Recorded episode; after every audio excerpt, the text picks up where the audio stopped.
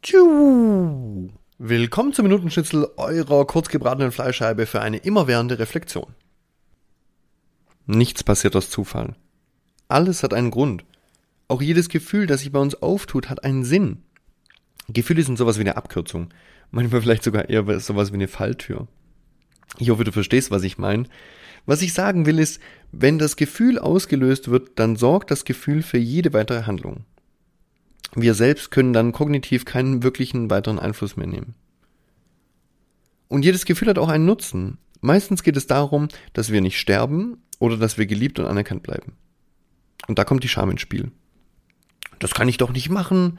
Was sollen denn die Leute denken? Wie sieht das denn aus?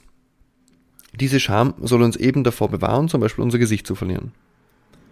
Und das ist bestimmt in vielen Situationen auch immer noch wichtig und nützlich für das Individuum. Aber auch hier hat die Medaille wieder mal zwei Seiten. Denn wenn du zum Beispiel mit Bauchkrämpfen im Bett liegst, weil du seit mehreren Stunden deine Fürze zurückhältst, dann stellt sich für mich die Frage, ob die Angst vor gesellschaftlicher Ablehnung und damit verbundener Scham noch im richtigen Verhältnis zu den Schmerzen steht, die du dadurch stehen darfst. Ich glaube, ein bisschen weniger Scham würde uns oft gut tun, und falls du mal wieder betroffen bist, fällt mir dieser tolle Satz aus Karin Kuschiks Buch ein, das verzeih ich mir am besten gleich mal selbst.